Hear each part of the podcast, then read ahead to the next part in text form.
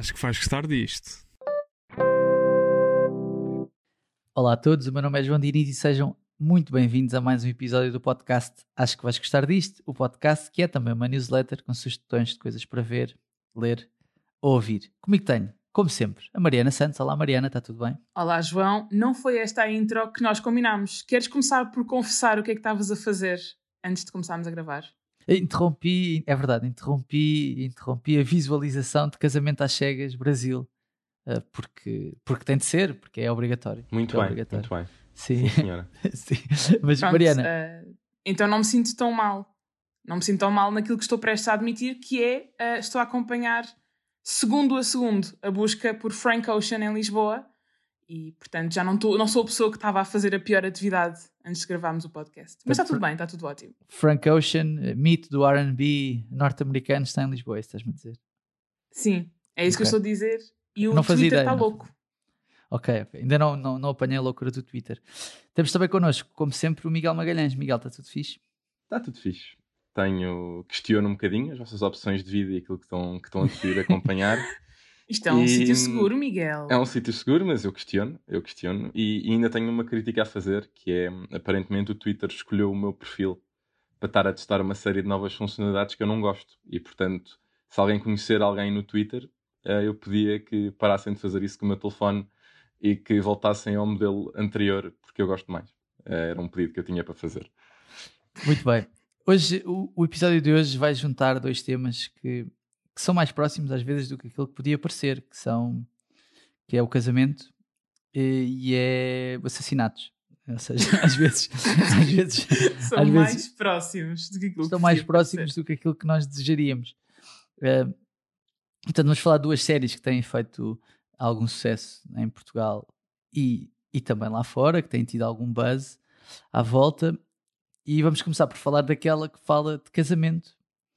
E estamos a falar, obviamente, da série da HBO que está disponível na HBO em Portugal, Scenes from a Marriage. In the beginning of a relationship, everything is thrilling and it's new. Research says that when the woman is the provider and the man is a caregiver, the marriage has a greater chance of success. Huh, yeah, that Kate? Loud and clear. you just believe as a couple, nothing can hurt you. And then you gradually start to realize that actually anything can hurt you. Mariana, fala-me um bocadinho o que é que é esta Scenes from a Marriage. Esta série é um pesadelo. E é incrível. E é provavelmente a melhor série dramática de 2021. Mas. Vocês já viram? Já, já, já, já, já. Já, já. Claro, nós Pronto, somos então a pessoas seguir se podemos discutir um bocadinho melhor uh, se é ou não a melhor série dramática de 2021. Mas vou-vos dar um bocadinho de contexto, até para os nossos ouvintes, se ainda não viram, uh, para saberem ao que é que vão. Scenes from a Marriage é baseada numa outra série sueca de 1973, que depois, mais tarde, foi condensada num filme de duas horas e meia e que fez sucesso por todo o mundo. Chegou, inclusive, a ganhar um Globo de Ouro, depois em formato de filme. E, ao contrário das minhas Sim, recomendações e é, habituais... desculpa, desculpa interromper-te, e é, e é realizada, tanto a série como o filme, pelo Ingmar Bergman, que é um dos melhores realizadores, não vou dizer europeus, vou dizer só um dos melhores realizadores de sempre, um sueco, sim. Mas continua, desculpa, desculpa. Ia dizer que, ao contrário das minhas recomendações habituais, este não é um filme, não é uma série, aliás, esta não é uma série fácil de se ver. Eu gosto muito de dizer, ah, isto é levezinho, é para vocês verem ao final do dia. Eh, Não vejam isto antes de dormir. É uma série bastante dura, na verdade. Mas É para acabar em posição fetal. para acabar em posição fetal a chorar a noite inteira, no mínimo, e se isto não acontecer é porque vocês têm uma pedra no lugar do coração. vocês choraram? Digam-me que choraram. Não, não, A não. ver Eu não série. choro por eu não choro por Não choram. Não chora a Ai pá, que série. aborrecimento. Que aborrecimento, a sério. Mas quem é, que- quem é que entra na série? Olha, a série é protagonizada por Oscar Isaac e Jessica Chastain. Chastain?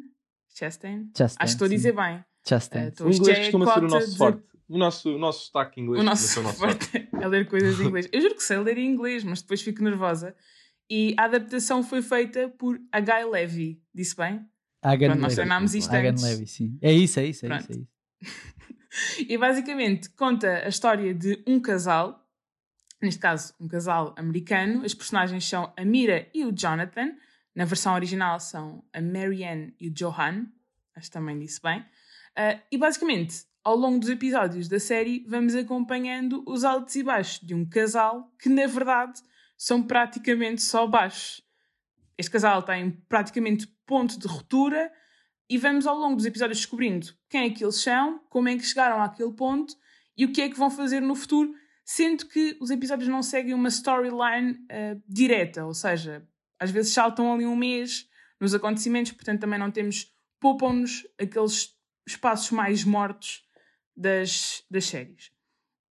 Para terem um bocadinho ideia da dinâmica, a Mira é um bocadinho a alfa da relação, é aquilo que eles chamam uma provider, que é isto vai parecer um bocadinho mal a dizer assim, mas é quem traz o pão para cima da mesa. é quem ganha mais comigo. dinheiro. É quem ganha mais dinheiro. Ganha mais. E o, o Jonathan é um professor que é um bocadinho mais caseiro, é quem cuida mais da casa, da filha, quem se preocupa mais com esse lado da relação. E depois, logo, está logo no início dos episódios, começamos a assistir a discussões um, e depois, eventualmente, aquilo evolui para um casal em queda livre. o que é que vocês acharam da série? Olha, eu, eu, achei, eu achei tanto o Oscar Isaac como a Jessica Chastain incríveis. Uh, principalmente a Jessica Chastain, eu, ela conseguiu-me transmitir tudo aquilo que é uma mulher uh, em uh, luta interna por se querer desvincular de um casamento, mesmo sabendo que isso pode não lhe fazer propriamente bem. Uh, ou seja, a personagem dela está bem, não está bem onde está e também não está bem para onde quer ir. Portanto, há, há ali uma, uma luta, acho eu, que ela tem que que, que a mim transmitiu-me tudo. Ela, ela consegue ser uh, muito consegue, má, vamos dizer, não quer, não quer usar a expressão má, mas ela consegue ser dura para com a outra pessoa, consegue ser sexy, consegue ser tipo, ou seja, há ali um turbilhão de emoções que eu percebo porque é que depois um, um rapaz como o, o Jonathan ou o Oscar Isaac depois não consegue lidar com, com o furacão que é que é a Jessica Chastain, mas acho que eles estão muito bem. Sim, uh, eles têm personalidades muito diferentes, diria até opostas e que quase não ligam. Ou seja, depois no, de ver a série, no final, eu penso assim: como é que estas pessoas acabaram juntas? Eles já tinham, eles já tinham feito um, um filme juntos, o Oscar Isaac e a Jessica Chastain. Depois em Cannes ficaram, tiveram um vídeo viral, não sei se vocês se lembram, do, do Oscar um, Isaac a dar-lhe um, dar beijinho, um beijo no braço. Um beijinho no braço na, na passadeira vermelha que ficou, pá, foi, foi uma coisa que viralizou durante, durante o verão. Mas a química está lá e é incrível. E há um ponto importante aqui, que é o Hagen Levi, que foi o criador da série, é também o criador do Wind Treatment, que é a terapia, que foi, que foi uma série que ficou bastante, que é israelita e depois foi adaptada para os Estados Unidos. Até teve uma adaptação portuguesa com o Virgílio Castelo a fazer terapeuta. Uh, e também do Dia Fair. E também do Dia Fair. Ou seja, todas as discussões, e é uma coisa, eu não vou dizer que é cómica, mas que, mas que tem, tem, tem a, a sua comicidade, que é há sempre uma elevação intelectual naquelas discussões, estás a ver? Que eu sinto que, que, eu sinto que não, não é propriamente às vezes aquilo que acontece numa, numa discussão normal, mas também por isso é que isto é ficção e não é a vida real. Uh, Sim, ali ninguém manda uma asneira, ninguém manda nada. É não, por acaso muito manda, cordial acaso e muito claro elevado. que mandam. Então há uma parte em que a Mira se queixa que naquela casa durante muitos anos não se podia dizer as neiras e tem sim, uma altura, um ponto de libertação. Sexo, e durante o sexo, que ele, que ele era meio púdico, vá, vamos dizer assim. Uh, mas quando fazer... havia sexo. Quando havia sexo, sim. Deixa-me fazer uma pergunta ao Miguel. Que é, Miguel, achas que nós falámos disto há pouco tempo num, num podcast em que tivemos cá a Pipoca Mais Doce e o David Cristina, que falaram sobre os separados de fresco. Achas que podem ter existido divórcios depois, deste, depois desta série? Eu sei que há aí uma história dos anos 70 em que é provável que isto tenha acontecido. Ah, ah. É assim, eu acho que eu por acaso estava a ver, porque na, na HBO é difícil ver quais é são os conteúdos mais vistos, mas eles costumam fazer umas cenas na, nas redes sociais deles, que é todos os meses, uh, publicam quais é que estão a ser os conteúdos mais vistos, e apesar da série só ter terminado agora, em setembro já estava a ser a série mais vista na HBO, portanto há muita gente a ver isto em Portugal, e vou acreditar que em mais, mais países, e portanto o potencial para divórcio eu acho que está todo lá. Potencial para divórcio. Tá. Sim, mas há um histórico. Né? Mas há um histórico. Há um histórico porque hum, nos, anos, nos anos 70, quando, hum, quando isto foi lançado, não como filme, mas como minissérie na Suécia, no ano seguinte a ter sido lançado, hum, houve uma subida abrupta do número de divórcios na Suécia, duplicaram. E, e na altura houve muita gente a especular que podia ser podia ter sido um dos efeitos da série, que foi um grande sucesso e que houve muita gente na, na Suécia a ver, que colocou os casais a questionarem um bocadinho o que é que estavam a fazer com a sua vida e acabaram por se, por se divorciar. Obviamente nunca se, nunca se comprovou, mas, mas é algo que as pessoas acham que foi uma, uma correlação direta e, portanto, agora pode acontecer um bocadinho o mesmo. Nós, na altura, quando estávamos a discutir com, quando tivemos cá um, a David Cristina e a Pipoca Mais Doce, falámos, demos o exemplo do Daniel Sloss, que havia um número dele que ele achava que tinha gerado uma série de, de divórcios depois das pessoas o ouvirem. Uh, passa, agora vai acontecer o mesmo. Acho que, acho que agora já conseguimos. Eu acho que esta série é uma série que depois te deixa um bocado a pensar, e lá está. Eu inicialmente introduzi isto como esta série sendo um pesadelo, porque eu acho que esta série, para mim, no meu caso, no ponto alto dos meus 23 anos, mais do que achar a série relate relatable, porque não acho, não é? Não tenho experiência de vida para isso. Eu acho que esta série te deixa a pensar no sentido de eu não quero que isto me aconteça um dia, eu não quero nunca que isto seja relatable. E depois é isso que é assustador, porque tu não consegues bem perceber como é que eles chegaram ali. Foi a viver a vida, foi com pequenas coisinhas do dia a dia que aquilo aconteceu, e é isto que me faz ter medo da vida adulta. E é probabilístico. E é probabilístico também, não te esqueças. Sim. Mas Mariana, tu, tu, de nós, tu de nós foste a única que viste o filme. Uh, quais é que são as principais diferenças do filme para, agora para esta série mais, mais recente? Olha, há uma diferença logo que é óbvia e que vocês vão adorar a forma como eu vou caracterizar isto, que é esta série é muito menos patriarcal. O que é que eu quero dizer com isto? O criador da, desta adaptação, o H. Levy, tomou uma decisão de reverter, aliás, reverter, inverter? Inverter. Tomou inverter. a decisão de trocar os papéis da personagem masculina e feminina. O que eu quero dizer com isto? Enquanto que no filme, na, na série original, que depois tornou filme, pronto, se, o homem era o alfa, por assim dizer, e a mulher tinha o papel mais passivo na relação, se quisermos assim um dizer. Um sinal dos tempos. Um sinal dos tempos. Um sinal dos tempos. Neste caso, trocou-se completamente. É o sinal dos tempos, é o sinal dos tempos. Certo. Ainda bem, ainda bem, ainda bem. Não, tô, não, não, não, quer, não ser boomer, estou só a dizer ainda bem, não estou não, não a gozar.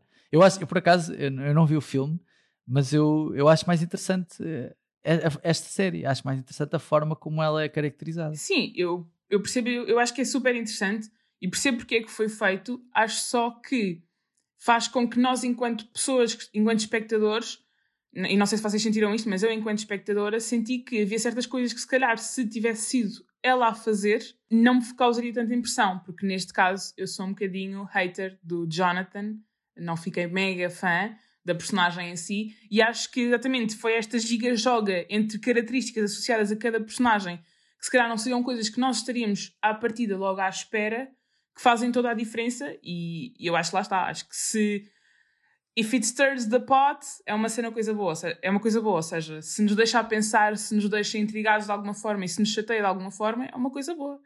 E acho que a série está mesmo, mesmo muito bem feita.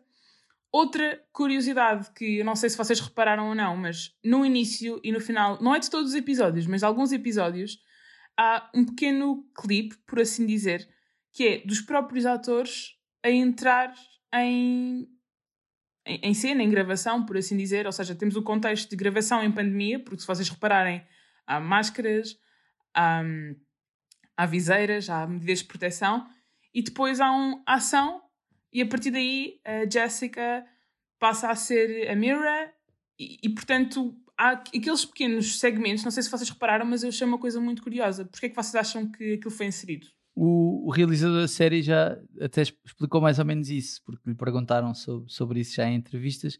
Ele disse que queria tentar mostrar que eh, aquela situação era uma representação de, não de uma situação específica, mas de algo que podia acontecer uh, no fundo a qualquer pessoa. Ou seja, o que ele está a tentar, o que ele está a tentar mostrar é, é, é como se estes atores o que estão a fazer é representar uma situação que não é, não é específica, que não diz respeito a ninguém especificamente. Uh, e pronto, é, é uma opção como artística como outra qualquer. Honestamente, há pessoas, eu já vi na internet, há pessoas que odiaram a opção, que acham confusos e que, e que houve alguém que escreveu qualquer coisa como uh, a confusão de ver a série não pode ser maior do que a confusão que vai entre eles os dois, percebem? Portanto, houve alguém que escreveu isso, eu não acho assim tão confuso.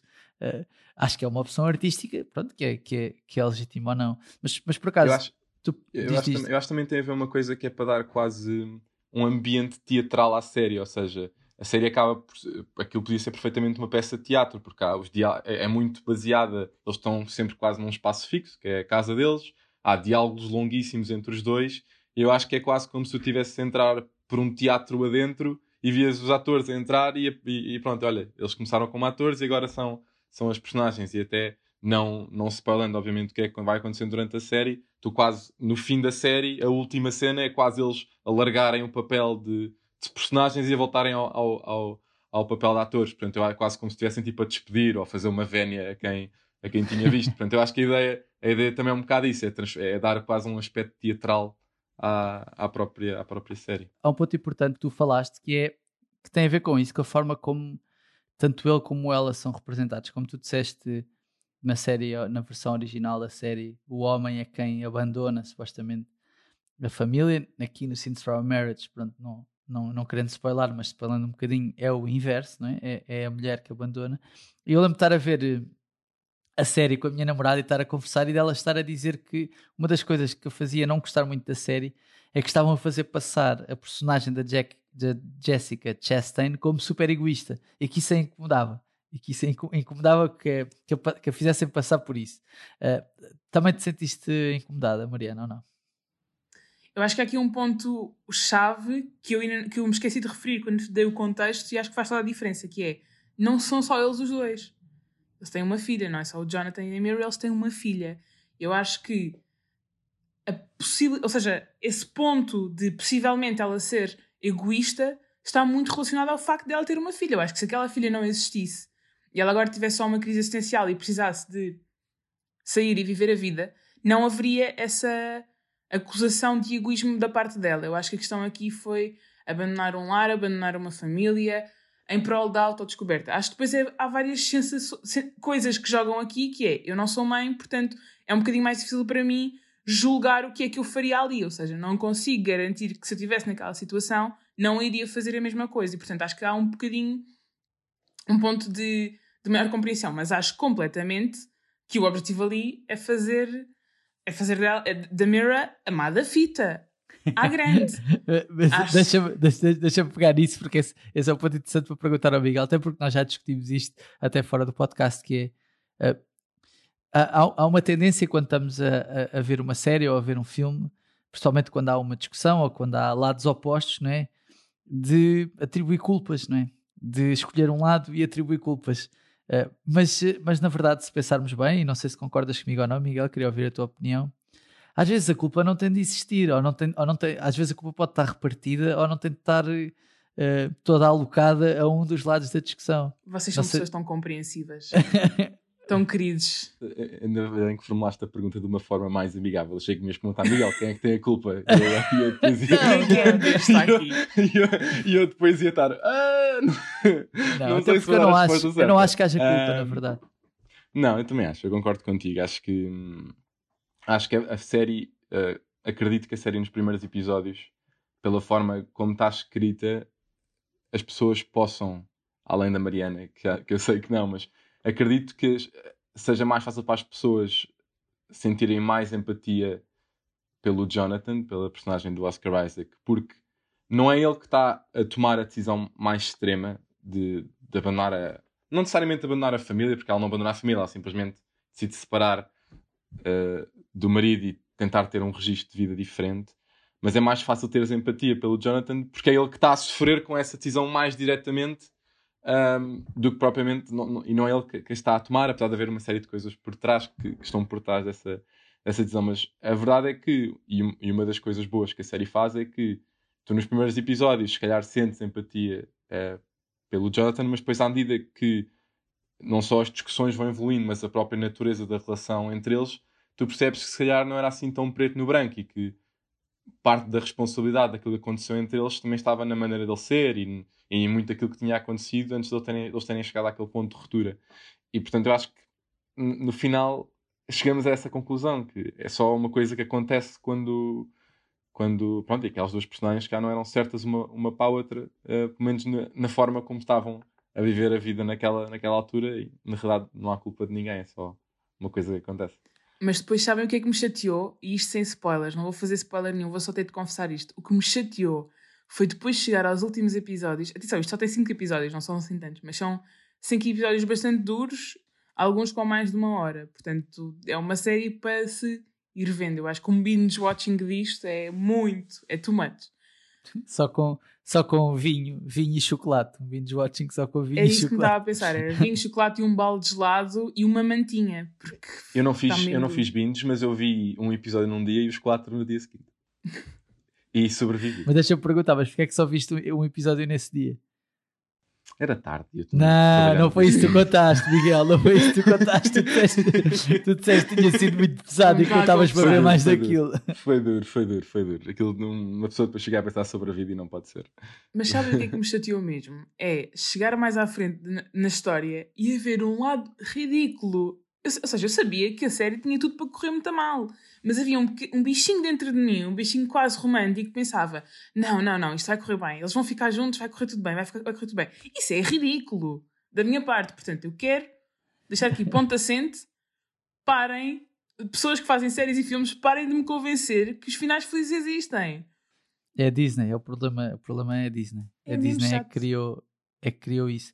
Há, há uma pergunta que eu também vos gostava de fazer que tem a ver com a wokeness da série, que é eu, eu, a série tem. A série começa, aliás, com o Oscar Isaac e a Jessica Chastain uh, a falar com alguém que está a fazer investigação, uh, está a tirar um PhD, não é? um doutoramento sobre casamento ou sobre relações.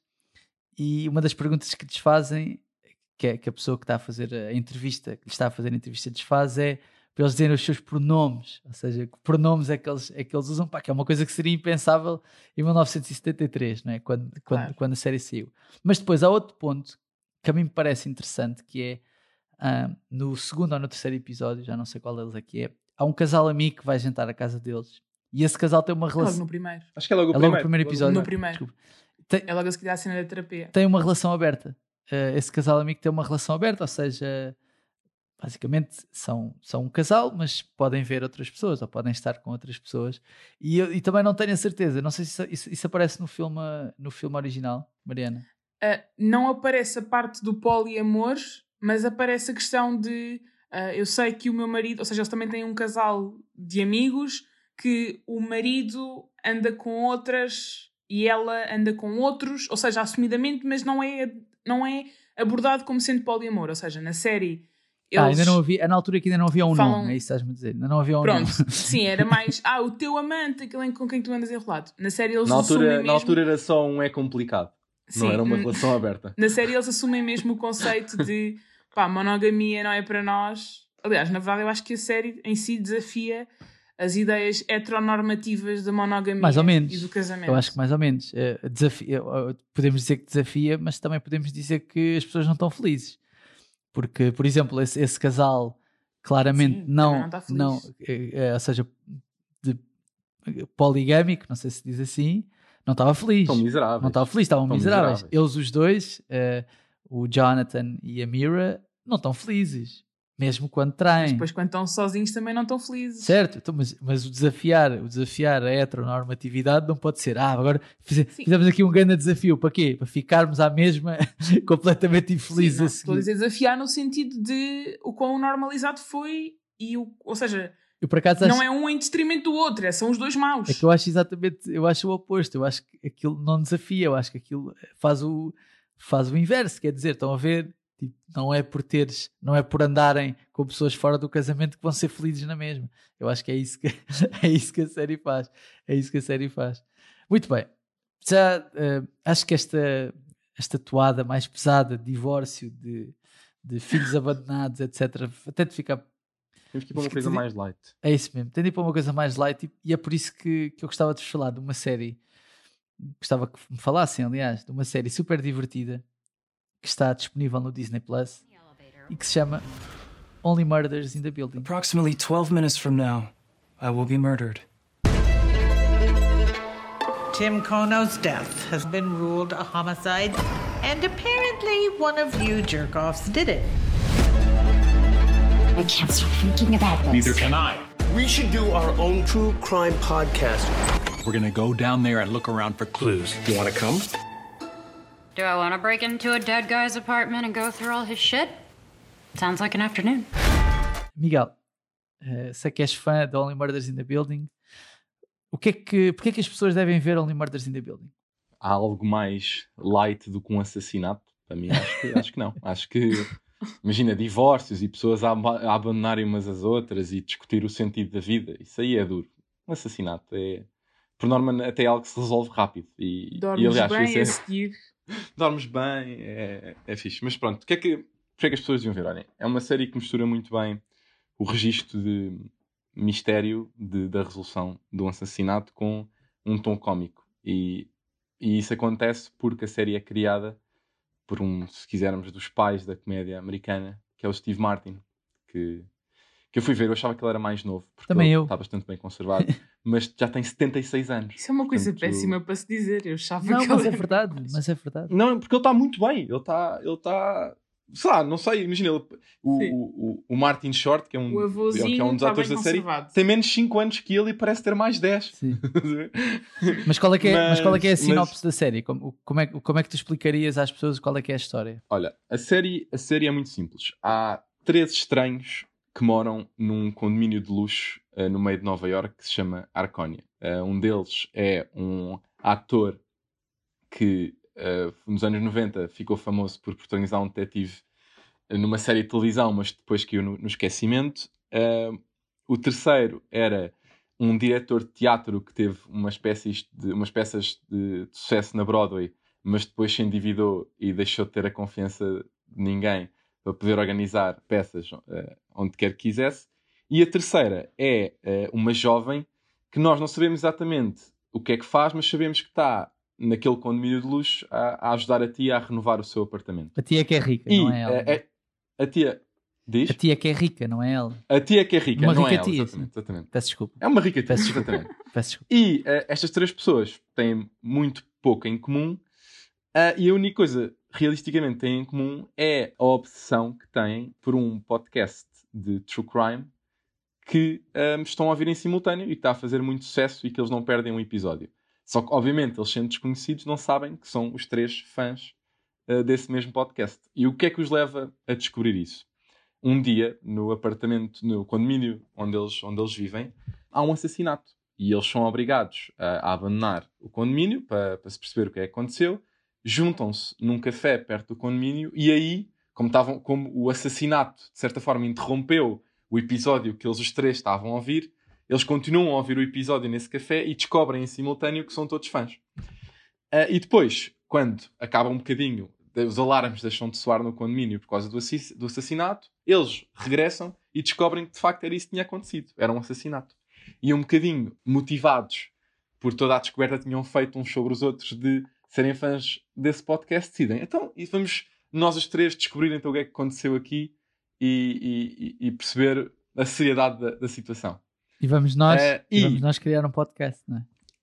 e vamos nós criar um podcast. Ou seja, rapidamente o que, o que acontece é que o que tinha acontecido foi decretado pela polícia como um suicídio, porque tudo indicava para isso, e eles, quando regressam ao condomínio, decidem invadir o local do crime e, pelas poucas provas que têm disponíveis, chegam lá à conclusão que aquilo é impossível ser um suicídio e que é um assassinato. E que, portanto, o que eles vão fazer é, eles os três, gravar um podcast em que vão fazer a sua própria investigação e provar quem é que uh, foi o responsável por aquele assassinato.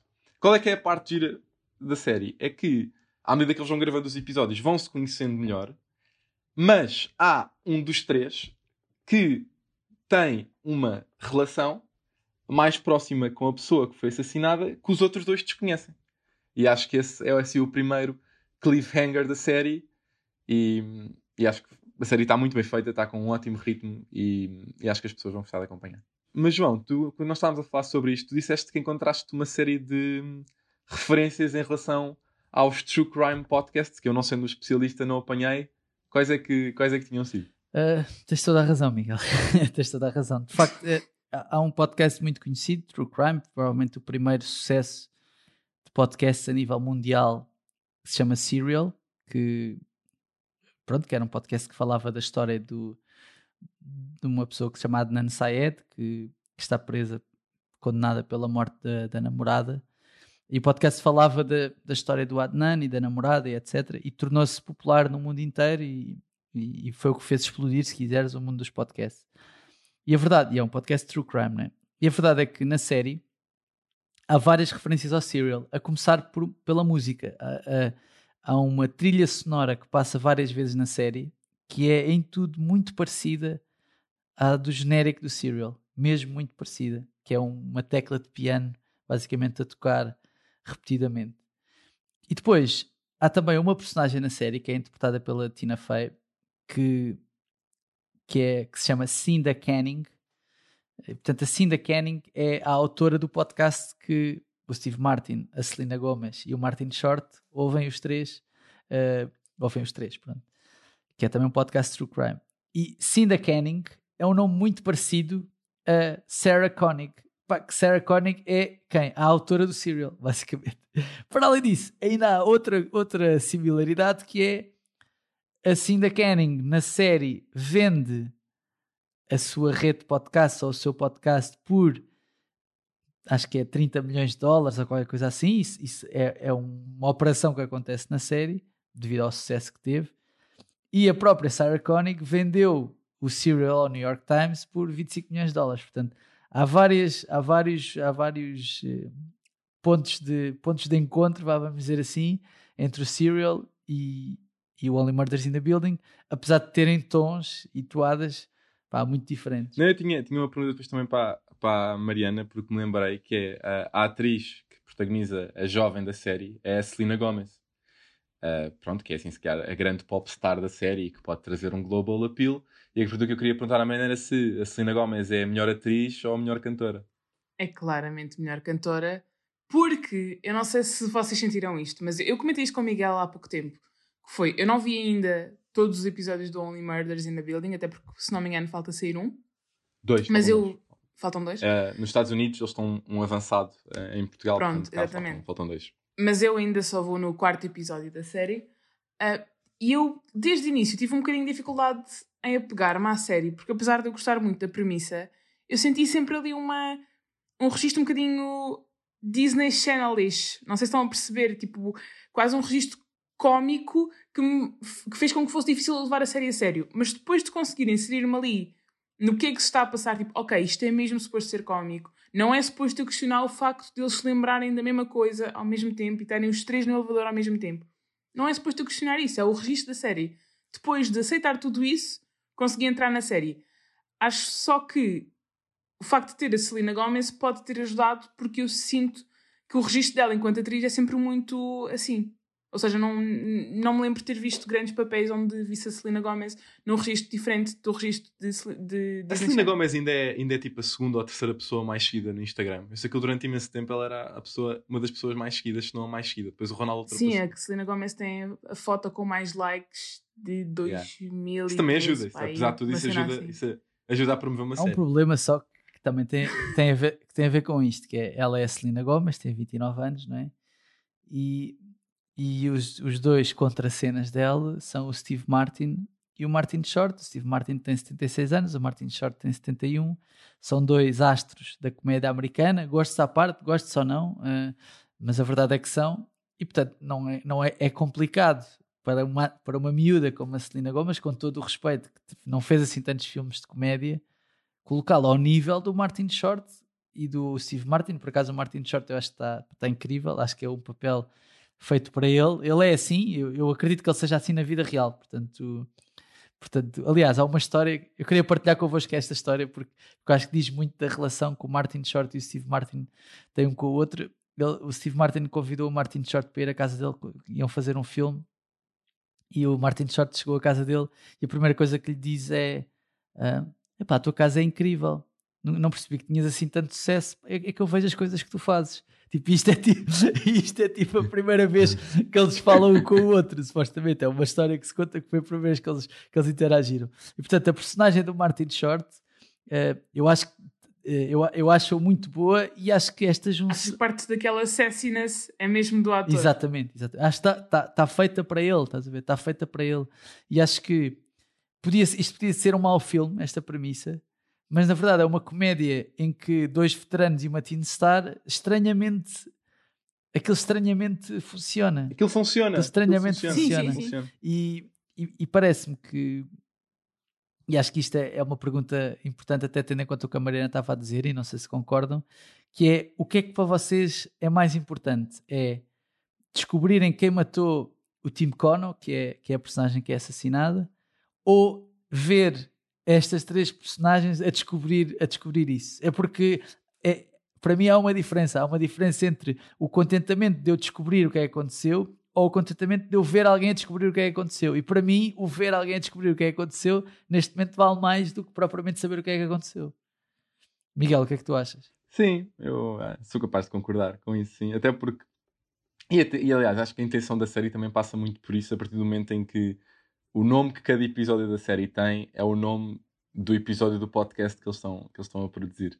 Portanto, eu acho que a ideia já passa mesmo por aí. Ou seja, claro que há um crime, claro que temos que arranjar uma maneira aqui dele ser eh, resolvido ou não, mas o importante é as pequenas descobertas menos relevantes ou mais relevantes que, que, este- que os três vão fazendo e depois como é que eles se organizam para gravar e para tornar aquilo uma coisa interessante. Eu acho que, até para nós que fazemos aqui este pequeno podcast, todo o processo deles de começarem o primeiro episódio e terem três pessoas a ouvir e de repente, sem, sem, sem saberem muito bem como, de repente já têm milhares, milhares de pessoas a ouvir, já têm fãs à porta à espera do, do próximo episódio.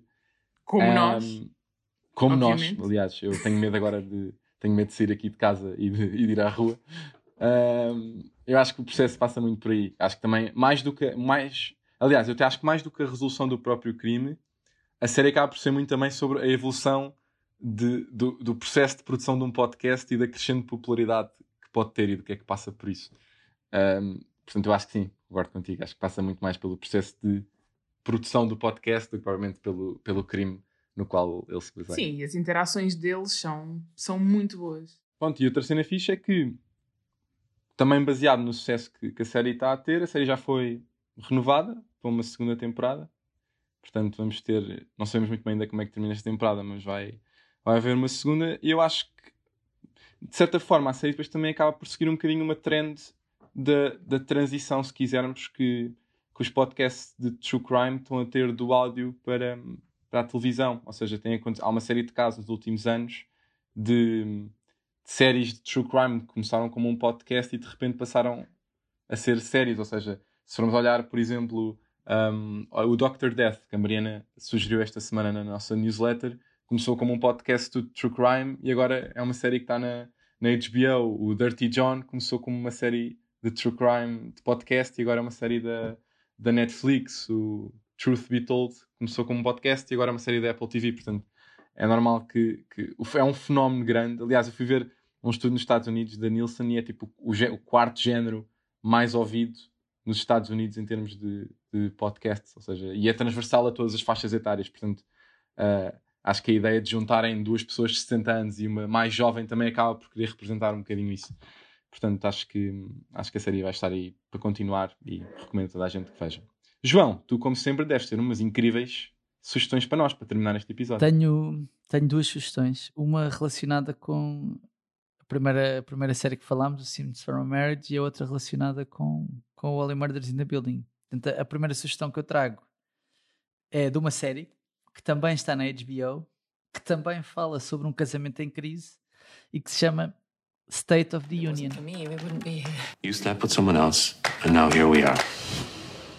We are in a permanent marital crisis. I don't want to run away from this. Tom! It's like Brexit. We could have two years of talk before we even agree what the issues are. O State of the Union é uma série que se vê, que é de 2019 e que se vê epá, num dia, são 10 episódios de 15 minutos.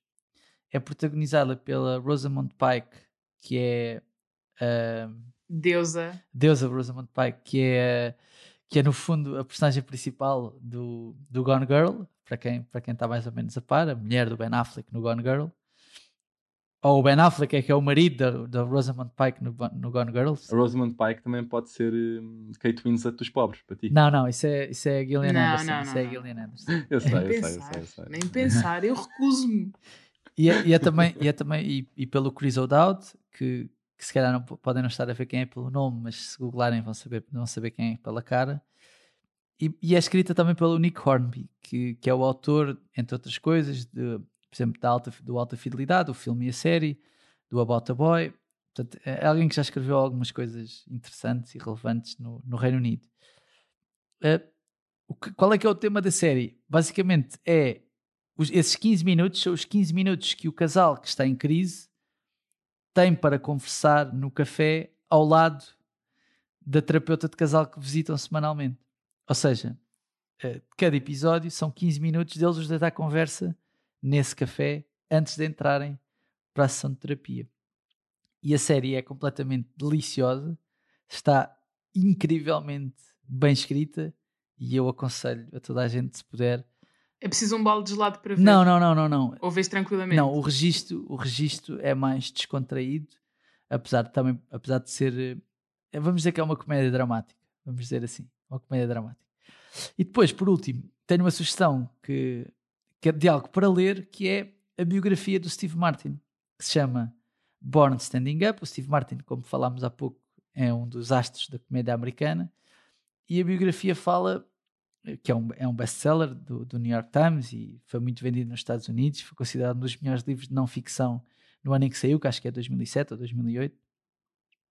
Basicamente, eh, conta a história de, da- do percurso do Steve Martin no stand-up comedy, que o levou eh, de começar a fazer provavelmente no final dos anos 60 ou no início dos anos 70 até 1978, onde fez o maior espetáculo de stand-up na altura do mundo, com mais audiência no mundo, e três anos depois deixou de fazer stand-up comedy. E portanto fala um bocadinho deste processo e deste percurso, e eu recomendo a toda a gente Steve Martin, Born Standing Up. Ah acho que é fácil se quiserem adquirir ou digitalmente ou, ou em plataformas tipo Book Depository ou Book ou o que seja, é capaz de existir. Isto são essas minhas sugestões. Estão, estão contentes? São, são da vossa não? Achei que, achei que ias sugerir o A Dúzia é Mais Barato, também conhecido como o segundo filme mais passado no Natal e passagem de ano em Portugal. Não, não, não. Achei, achei, achei que ias sugerir eh, a Pantera Cor-de-Rosa e terminávamos o episódio com a banda sonora. Também tá, tinha imaginado isso. Não, também não. Também não. Mas pronto, mas malta, podemos terminar o o episódio assim, que é uh, já sabem que podem e devem ouvir e subscrever o podcast, deixar estrelas e críticas no iTunes, seguirem-nos no Twitter e no Instagram e subscrever a newsletter. Acho que vais gostar disto, que todas as terças e sextas-feiras vos dá as melhores sugestões de coisas para ver, ler, ouvir. Miguel e Mariana, obrigadíssimo e até para a semana.